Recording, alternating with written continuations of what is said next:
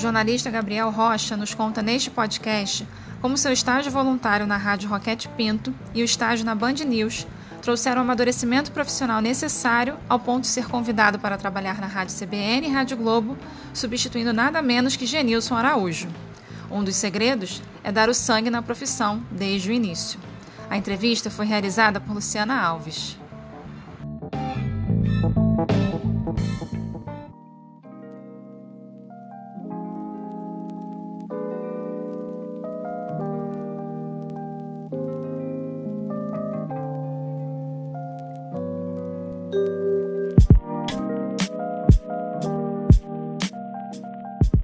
E a gente está fazendo entrevistas com ex-alunos, justamente para a gente saber como foi a passagem de vocês pela faixa, como foi depois de estágio, mercado, como você está hoje, como você vê o jornalismo hoje, né? Ainda mais agora com uma pandemia.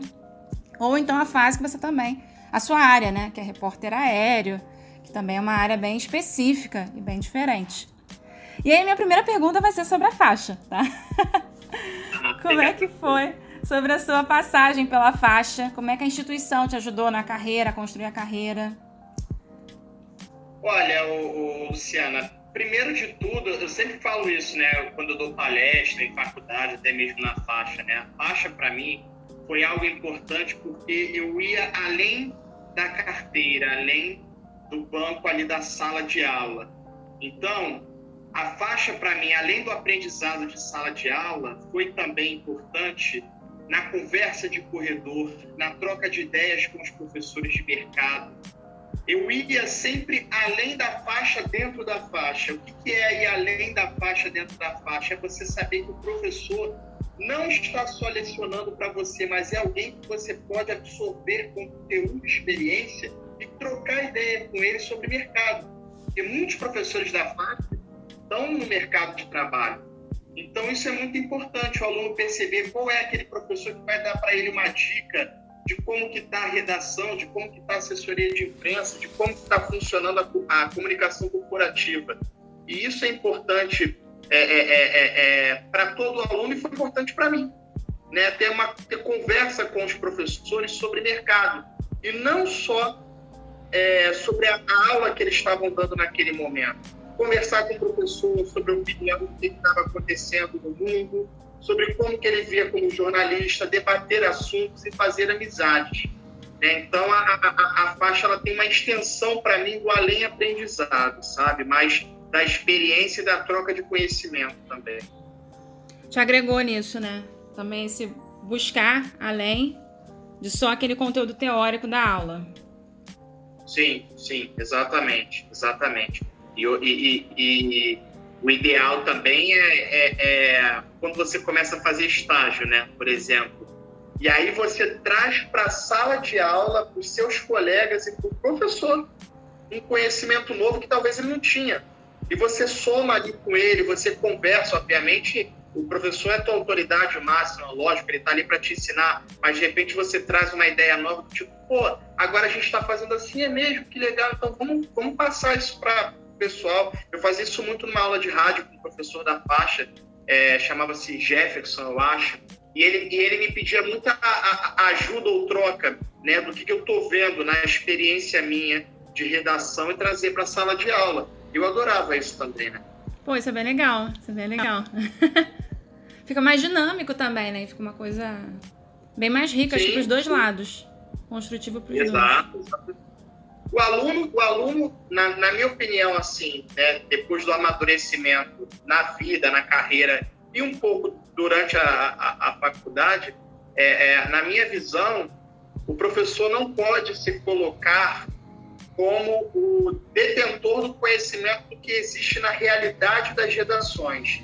Né? Não é uma crítica, mas é assim um comentário que eu sempre faço, porque quando o professor se abre a entender o que, que muda diariamente ou anualmente no mercado de trabalho e se abre para entender o que aquele aluno que de repente está fazendo um estágio, está vivendo esse novo, que talvez o professor não viveu, e ele dá essa abertura para o aluno, ele cresce, o aluno cresce e a sala de aula cresce. Então isso é muito importante. Obviamente o professor vai ter um conhecimento técnico, teórico e às vezes bem prático, dependendo do professor, e aí nossa, essa soma vai crescer a aula assim de uma forma sensacional. Não que o aluno detenha o conhecimento total e grande, é o professor. Mas o aluno pode trazer alguma coisa que de repente o professor não sabe, não conhecia, não viu ali na hora. Eu digo isso principalmente nas disciplinas mais práticas, né? Digamos. Ah, legal, bem bacana, bem bacana essa passagem. e como é que foi assim para você começar a fase de estágio? Você já começou desde o primeiro período? Você já. Sim. O, o o estágio foi no segundo período da, da, da, faixa. O Luiz André, que é um professor que na época dava aula de rádio, eu já não sei o que, que ele dá aula é, na faixa, mas na época era de rádio, e ele me chamou para fazer uh, estágio na, na Rádio Roquete do governo do estado do Rio de Janeiro. E ali eu fiz um estágio voluntário, não recebia nada, mas o meu sangue e o amor que eu tinha pela profissão me fizeram entender que naquele momento eu precisava passar por um estágio voluntário, por um estágio que meus pais poderiam, podiam me ajudar, né, na época, e eu passei por aquele momento, e ali na Roquete Pinto, pelo meu sangue, por eu mostrar que eu estava querendo fazer, eu fui contratado como repórter depois de seis meses. Eu fui contratado como repórter lá dentro, isso estando no terceiro período da faculdade né? Foi algo muito bom, né? Como repórter, é, é, repórter, entre aspas, assim, estagiário, se a gente vê o, o salário que eu ganhava. Mas eu fui contratado, né? Eu ganhava um salário depois do tempo que eu fiquei lá sem ganhar nada. E foi ali que eu cresci, porque a, a Rádio Roquete Pinto até hoje, ela tem pessoas que passaram pelo mercado de trabalho e têm uma larga experiência, estão ali hoje. Então eles têm coisas para passar assim enormes. O Luiz André também passou muita coisa para mim, aprendi muito com ele. Depois da, da Roquete Pinto, eu fui chamado para fazer um estágio na Band News. E aí lá também, de estagiário, eu passei a treinar e passei a repórter. E aí, assim, enfim, de lá já não foi mais estágio. Aí são outras perguntas que você deve fazer. E né, é, ainda um pouquinho nessa fase de estágio, ali na Roquete Pinto, também na Band, como repórter, como é que era, assim? Você ia pra rua, tinha alguma é, editoria específica, alguma algum tema, né, já mais específico? Ou era geral, Sim. todos os assuntos? Geral. Na, na, tanto na Roquete Pinto como na Band News, é, é, existe é, essa cultura do estagiário já botar a mão na massa ali, aprender, ou ir para a rua junto com um repórter, para poder ter essa experiência.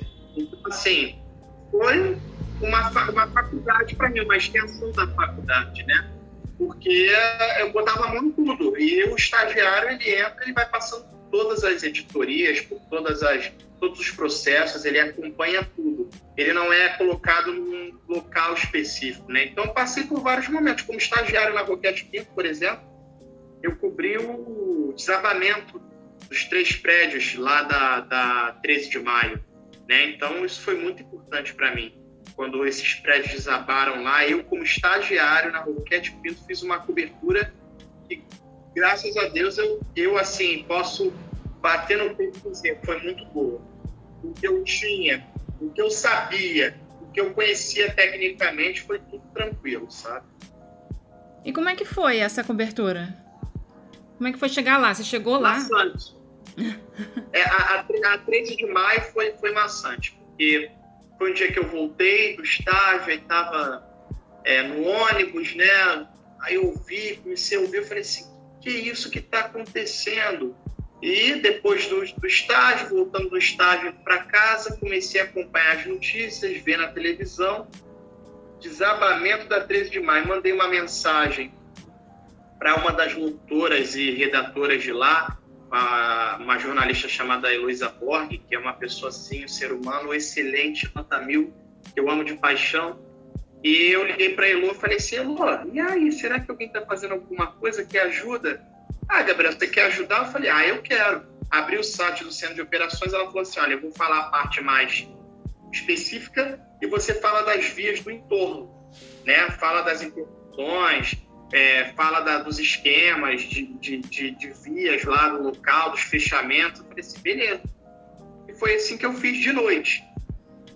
No dia seguinte, pô, Gabriel, foi muito legal a tua participação e tal, a gente quer mandar você para lá. Eu falei, eu? Vambora.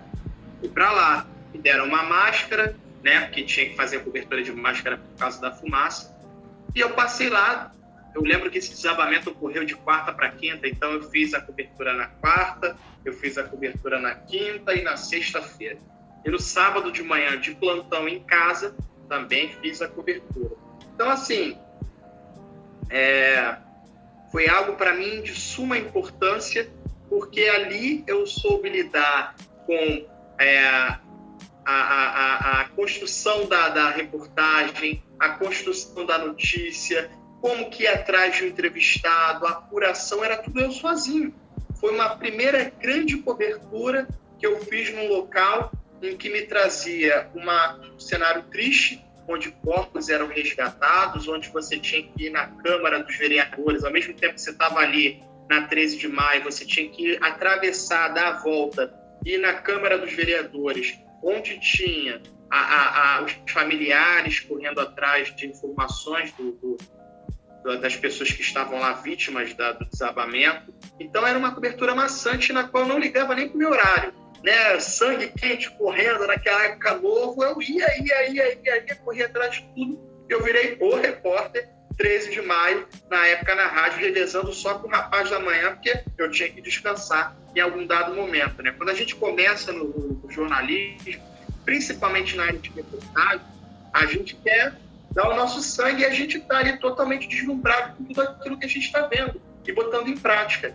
Depois a gente, obviamente, vai amadurecendo, criando nossas, nossas, é, nossos compromissos de vida e a gente sabe respeitar todo esse horário de trabalho e trazer a notícia e usar esse amor no momento que a gente está ali e depois da catraca deixar lá para poder viver o resto da nossa vida, né? É assim. Essa cobertura da, é no desabamento, você chegou a fazer alguma passagem ao vivo? Você coletou para. Muitas.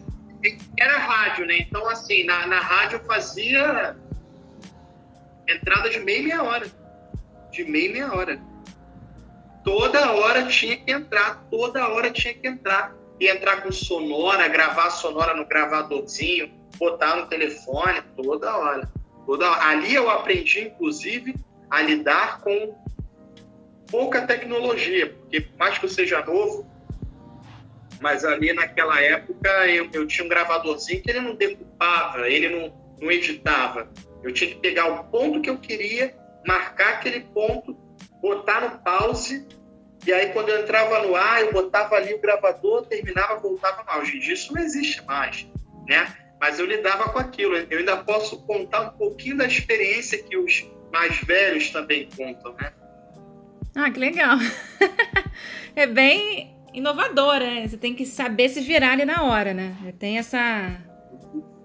Dá o seu jeito. Rádio é, assim, rádio é assim o tempo todo, o tempo todo. Até no helicóptero também, até em tudo que você faz no rádio, você tem que saber é, lidar com adversidades para dizer agora é minha hora de entrar no ar, focar ali e manter o foco total e não se perder em nenhum momento com interferências de som, de, de barulho, de nada. É assim.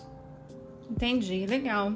E na Band, é, você tem alguma cobertura também assim marcante? Um, ou é, o trabalho em si, né? Que você fale, ah, pela empresa na foi. Band, deu esse retorno. Na, sim, sim. Na Band foram muitos, muitas experiências boas, assim. Porque na Band eu passei mais tempo, acredito eu, do que na Roquete Pinto, ou o mesmo tempo sei, fiquei lá três anos, eu acho, não me lembro. Mas na Band, assim como na Roquete Pinto, teve a cobertura da Sapucaí, do Carnaval. É, algo que para mim, assim, memorável, né? Que, que, eu, que eu sinto, não saudade, mas eu sinto, eu guardo na lembrança até hoje tudo que eu passei na cobertura do Carnaval, que é muito bom. Além disso, também, claro, muitas. Rio de Janeiro é a terra da tragédia, né? Então, assim, muitas tragédias eu, eu cobri, tanto pela Roquete como na Band, principalmente. Então, na, na Band teve a, a, a, explosão de um restaurante que aconteceu, acho que em São Cristóvão, a explosão de gás no, no, no prédio em São Conrado, é, coberturas políticas eu fiz muito, Eduardo Cunha na época, almoço com político na associação comercial, é, coberturas de economia, de questão da água do Rio de Janeiro, que também houve uma época que estava com um perigo de, de, ter pouca água né, no Rio. Uh, enfim, assim, foram tantas e tantas e tantas coberturas e coletivas é, é importantes pela Band, principalmente, que eu cobri, que eu me perco aqui na memória de tantas. Mas a Band, como a Roquete Pinto, me marcaram no meu aprendizado, que hoje eu coloco em prática na vida e no meu processo de gestão. Né? Que hoje eu sou gestor de cinco pessoas, né? De seis pessoas no, no escritório que eu trabalho na, pela BTN. Né? Entendi. E sempre trabalhando como repórter? Sempre indo para rua? Sempre. Sempre. A, a, história é a seguinte, assim, é, houve uma época na Band que eu fiquei no centro de operações da prefeitura e lá eu fazia os boletins de trânsito da Band. Isso me trouxe uma experiência de dinâmica de cidade, de conhecer ruas, de conhecer é, é, é, ocorrências, como que a ocorrência é combatida pelo corpo de bombeiros, pela polícia, como é que funciona essa integração no centro de operações. Aquilo me trouxe uma dinâmica do ao vivo, de como se, é, de como se lidar com ao vivo, né? com improviso, com tudo isso. E foi exatamente a cobertura do centro de operações que fez eu ir para o helicóptero é, da CBN Globo pela empresa BTN, né? Legal, é isso que eu já ia comentar, né? E depois você tem uma certa virada de chave em que você começa a ser repórter aéreo para a empresa BTN, trabalhando para a Globo e a CBN, que é um, um outro porte também, né? Uma outra estrutura de empresa. E aí, se você puder falar um pouquinho dessa experiência e também até com relação como era a empresa para você, né? Como é que foi esse aprendizado? Vindo da BTN, sim. trabalhando para a Globo, as exigências. Sim, sim. É, é, eu saí assim da, da Band News, aí veio um convite do Júlio Lubiano. Eu estava viajando, estava viajando, estava em Gramado. Aí veio um convite assim, Gabriel, é, a, vai abrir uma vaga aqui, já te adianto que é para ser repórter aéreo. O Genilson Araújo saiu da, da CBN, não sei se você sabe, você vai fazer os, você faria os boletins da tarde de trânsito na CBN Rádio Globo. Mas só que quem cuida do quem cuida do repórter, quem cuida do salário é toda a empresa BTN. A BTN hoje ela reúne as emissoras de rádio nos estados e faz um pool de rádios que faz o boletim de informação de trânsito, né? Ela que cuida disso tudo. É, especializa. Hoje o boletim de trânsito não virou algo comum, virou algo especializado. As pessoas precisam de um boletim de trânsito bem feito. Né? Nesse processo surgiu a BTN, mas enfim, aí é a história da empresa, mas para a gente focar aqui na questão mercado, é, é, algo muito importante disso tudo. Eu falo muito em palestra da faixa, Lu. Foi quando as pessoas falam assim, Gabriel, mas é só trânsito? Eu digo, não, não é só trânsito é você ter um personagem, saber lidar com este personagem, fazer o trânsito, que aquele trânsito é o trânsito do Gabriel, é o trânsito da Luciana, é o trânsito da Denise. É, é, então, assim, é algo importante, sim, para o cidadão hoje. Então, assim, foi nesse momento em que provavelmente alguém lá da CBN da Globo me ouviu, o pessoal da BTN aprovou, e aí houve aquele processo de entrevista. E aí pesou na responsabilidade aqui e aqui quando falaram assim, o Genilson Araújo, que é uma figura conhecida no Rio de Janeiro, faz trânsito, você, junto com Jordan Alves, que fazia de manhã, vão dividir esse processo de boletins de trânsito depois da saída dele. Caramba! Só isso? Só que... Só essa responsabilidade?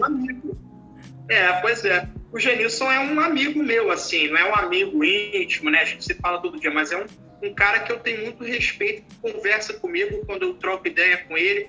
E é um cara, assim, sensacional, que me passou muitas dicas. E eu digo que, como o Chacrinha falava, né? Na TV nada, nada se cria, tudo se copia.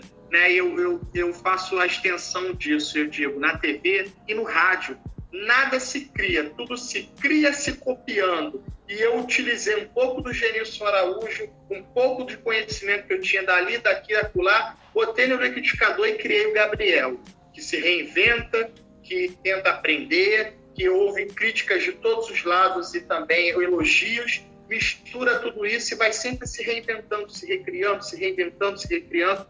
E assim foi. E eu, e eu fiz a BTN, a Globo e a CDN e fui me construindo e graças a Deus todos gostaram. É, os boletins de trânsito no helicóptero o tempo todo e depois de muito tempo no Rio de Janeiro que veio o convite para fazer a gestão da equipe de repórteres da praça que abriu aqui em Campinas, né? Legal. Você comentou que essa questão do trânsito, né? Até você comentou da, da palestra na faixa, que as pessoas falaram mais trânsito e tal. Você acha que é, é, essa parte, né? Esse, esse tema, esse, é um campo que está se abrindo para o jornalista, assim, que pode ser explorado mais?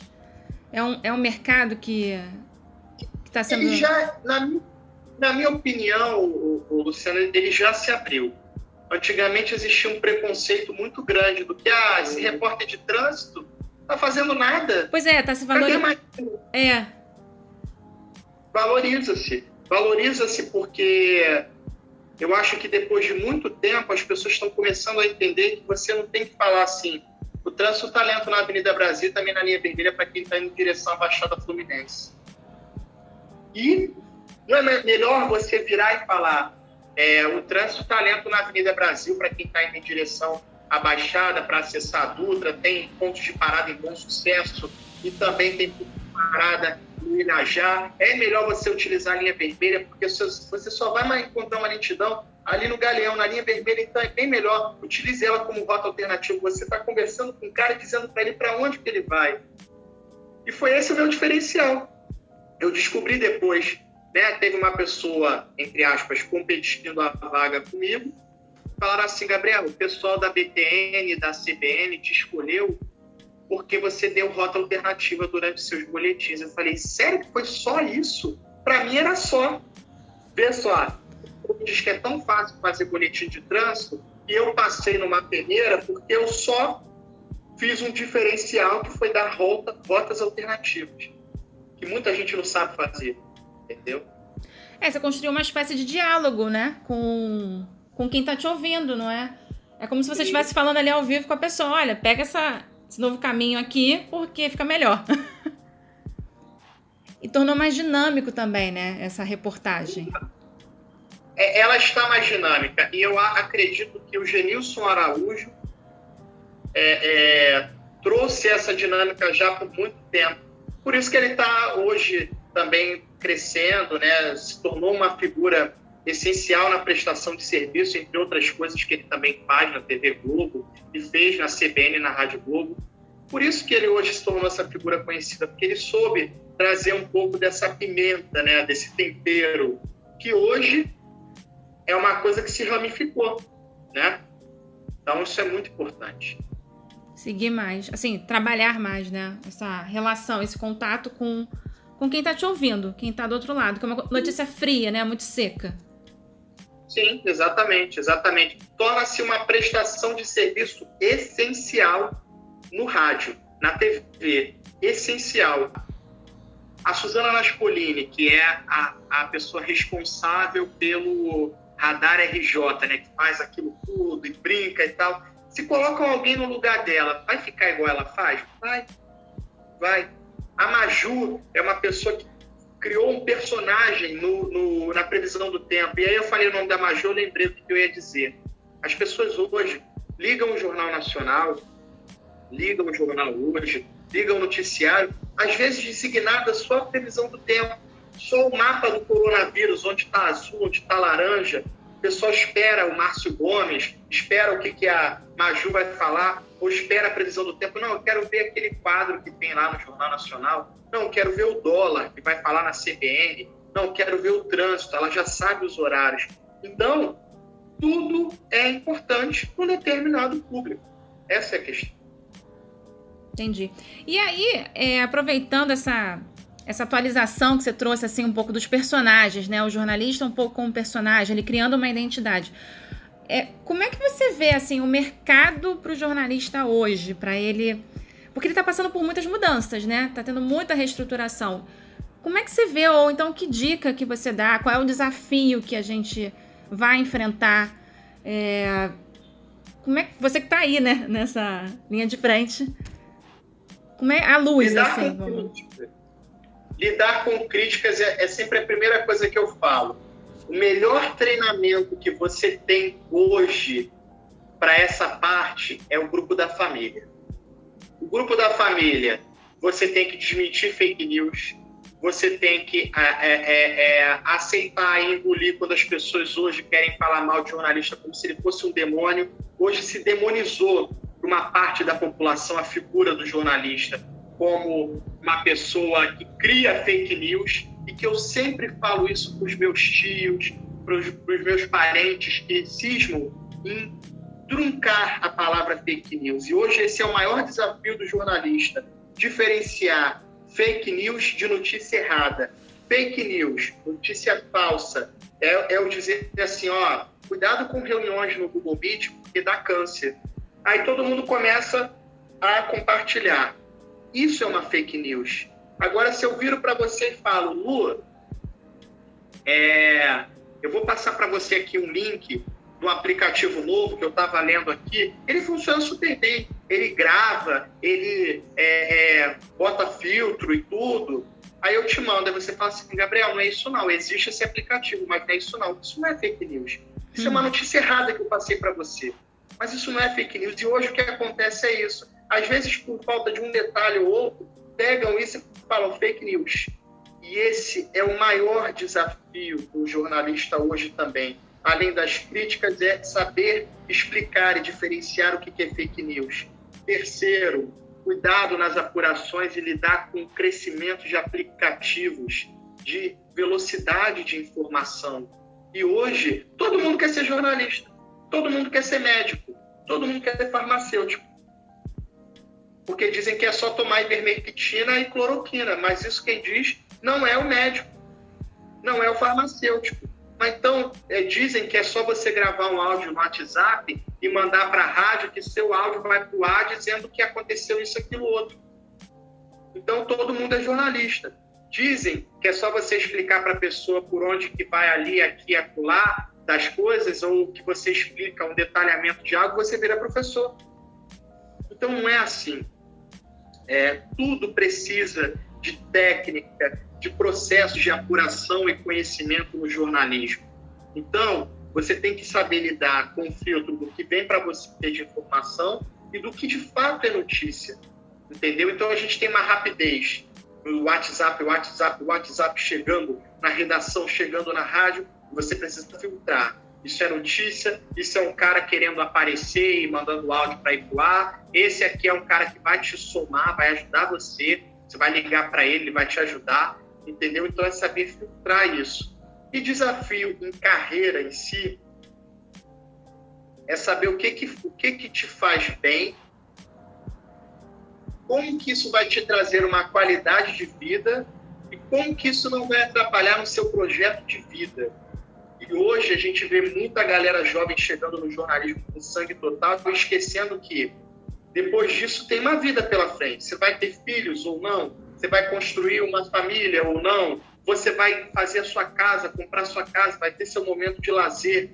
Então, você precisa aliar a profissão à sua vida toda e fazer com que você tenha o momento de ser feliz no trabalho, o momento de ser feliz na vida, o momento de ser feliz na hora que você está é, é, tomando banho no chuveiro, não pensando em nada, fazendo sua refeição, sem estar WhatsApp. Caramba, meu chefe está falando um monte de coisa. Então, é você aliar isso tudo à condição financeira que hoje o mercado oferece de X, Y e Z. Que aí também é uma coisa que eu dou, dou muita dica não é só, ah, paga mal, paga bem, paga mal, paga bem. É você ser diferente do todo. Você vê a diferença do todo. Todo mundo ali fez teste. Só um deu rota alternativa. Olha que fácil, ao meu ver. Né? Então, é exatamente isso. É criar um diferencial que ninguém tem. Porque nota 7 dá para passar de ano então, é exatamente essa questão. É você criar um diferencial e começar a tentar colocar ele. Nunca desistir. Nunca desistir. Carreira é isso, é nunca desistir. Ora, eu andava no ônibus lotado, né? É, é, todos os dias pegava o Meia São Vicente, ia para a faixa Meia, e todo dia eu falava assim: caramba, será que eu vou conseguir alguma coisa andando em pé nesse ônibus todo dia? Chegando na faculdade, aí vai Roquete Pito, vai Band News, caramba. E hoje eu consegui aliar isso, minha vida pessoal, minha carreira, fazer o que eu gosto. Então, assim, o importante é você focar e criar um diferencial. Essa é a questão. Legal. E essa questão é, da remuneração, você comentou, você começou na Roquete Pinto, trabalho voluntário. É, Exato. E a experiência, né? Talvez o diferencial que você montou lá na frente veio dessa, desse passado aí que você teve, que sim, foi te, sim.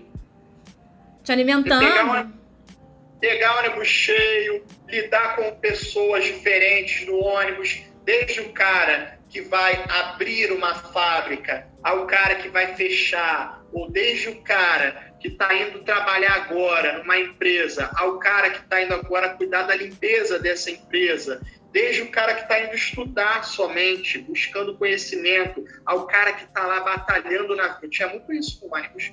Ao cara que está batalhando na vida, ele conversava comigo, falava: Gabriel, não reclama, você está bem ainda, você está descansado.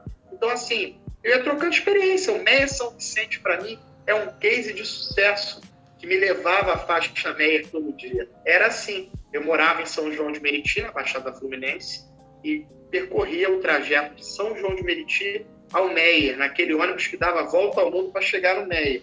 Era assim. é, mas é verdade. Tem vários colegas também. Eu estudei na faixa meia e vários colegas comentam isso. Essa labuta de ônibus e tal é um. Às vezes Botafogo era mais perto da Baixada Fluminense do que Meia, porque Botafogo tu pegava o metrô na Pavuna, chegava lá em Botafogo, pronto. Meia São Vicente, Minas, você achar um lugar para sentar, às vezes era só quando chegava em Cascadura. Era desse jeito. Caramba. Aí Cascadura já era gente dentro, Meia, pronto. Então você sentava ali 20 minutos e falava, ai, graças a Deus.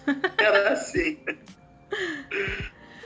É, aí, seguindo para o finalzinho da nossa entrevista, é, eu ia perguntar para você assim um conselho, né, para os estudantes, para a gente que está aqui sentado, é, que a gente está aprendendo. Você até falou um pouquinho aí no início da sua entrevista, é, como a gente se comportar, né? Qual qual o conselho que você dá, as dicas que você dá para seguir, para olhar o mercado e ter essa luz, sabe, para o mercado. Pro...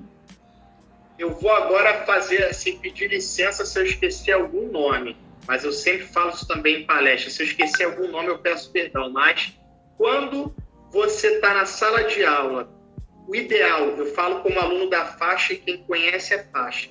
É, hoje a gente tem um ambiente de aula online, ok, mas depois isso vai passar. Né? É... Denise Lilembal, Conversa com ela, ela entende de mercado e a aula dela é uma aula como você estivesse dentro de uma redação de jornal. Essa é a aula da Denise Lilian.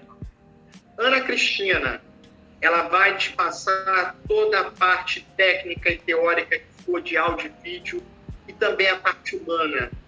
Utilize os professores também como amigos e a Ana é muito boa para isso. Tem o Luiz André, que dá aula de rádio, Mercado Total, Zarur TV, aproveitem ele para falar de mercado com ele. Pessoal de RP, o Anderson, acho que é Anderson o nome dele, é Anderson, né? Aproveitar então, eu citei poucos nomes aí, mas tantos outros importantes. Aproveitar os professores que têm experiência de vida e de mercado, que têm conhecimento técnico altíssimo, converse com eles nos corredores, troque ideia, tenha um debate na sala de aula e principalmente reconheça o seu ambiente, porque nós vivemos num mundo competitivo de, de mercado. No ambiente da sala de aula, você já reconhece ali como que é o mercado de trabalho. O cara que está interessado, o cara que debate, o cara que debate só porque quer debater, esse vai viver no Facebook, no textão. Então, assim, o cara que debate só por debater, mas chega na hora da prova não sabe escrever, esse é o cara do textão e vai ficar só ali. Agora, o cara que conversa, mas que mantém a política, o colega do lado, faz a conversa, começa a fazer isso dentro de sala de aula.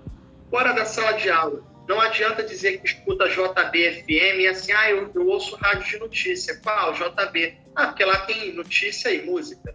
Não. Escute, escute. Meia São Vicente, na volta para casa, eu ia sentado, eu ouvia CBN. Escuta a CBN, escuta a Band News, porque ali você já vai começar a entrar na sua cabeça como que você tem que fazer o boletim, como você tem que construir a reportagem. Escute rádio, veja Globo News. Agora, estudante de jornalismo que não se interessa por notícia, que não se interessa por rádio de notícia e que não gosta de conversar de mercado, tem que se reinventar. Ainda dá tempo. E essa frase é super importante. Ainda dá tempo. Tem tempo para tudo. A gente está novo, seja aos 40, aos 20, a gente está novo. Tem tempo para tudo. Mas importante, na faculdade você precisa criar também o seu personagem. A partir dali, aquela ali é a Luciana. Pô, a Luciana é show de bola, muito engraçada. Cara, aluna nota 10. As pessoas conhecem. Não é só as Lucianas, é a Luciana, é o Gabriel, é a Denise, a Ana, o Zaru. Então, assim, é a partir desse momento que eu, eu, eu, eu deixo sempre esse recado. E nunca pense jornalismo como reportagem, como a televisão, como o rádio. Pense jornalismo global. Ali, a profissão que você ama, a sua qualidade de vida. Então, dependendo da fase da pessoa, pense em carreira, mas em carreira como qualidade de vida. Porque na hora do mercado, mercado não de trabalho, mas quando você vai pagar a conta do mercado, ela não vai perguntar para você assim, ah, você é o Gabriel, caraca, você é o Gabriel daquela matéria, caramba, beleza, eu digo, é, sou eu, Gabriel daquela matéria. Aí a, mulher do caixa vai olhar para mim, eu vou olhar para ela, sou o Gabriel, daquela matéria maneirona, o Gabriel que dá o sangue na redação. Tá, mas senhor, o senhor vai pagar no crédito ou no débito? Ela vai, eu vou falar para si, ué. Aí ela vai responder para mim, senhor, visibilidade não paga as contas do mercado. Aí eu vou virar para ela assim, caramba, é verdade. E aí quando você me dá, e aí eu, a dica que eu dou é para quem já está com a carreira consolidada, já se criou. Essa dica eu deixo para os alunos sempre, mas eu falo para eles, não é o momento de pensar, mas guarde isso para a vida. Em algum momento você vai precisar escolher entre visibilidade e entre paridade de vida. Nesse momento, você vai pensar na metáfora do mercado, entendeu? Pense nisso. Não agora, talvez o estudante que está começando agora não tem que pensar nisso, mas em algum dado momento da vida, sim. Você precisa aliar a, gostar, a fazer o que gosta, a qualidade de vida e a salário. Pense nisso em algum dado momento. Entendi, entendi. Muito bom, Gabriel, muito bom mesmo. Muito obrigada. Obrigada pela sua entrevista. Obrigada aí pelo conteúdo que você trouxe pra gente. Foi muito rico, foi muito produtivo. Acho que para todo mundo, até para os alunos principalmente. Eu que agradeço todo mundo, desejo sucesso, vai dar tudo certo, só seguir as dicas, minha de todo mundo. Obrigado, Luciana. Eu que agradeço a entrevista. Obrigada, Gabriel.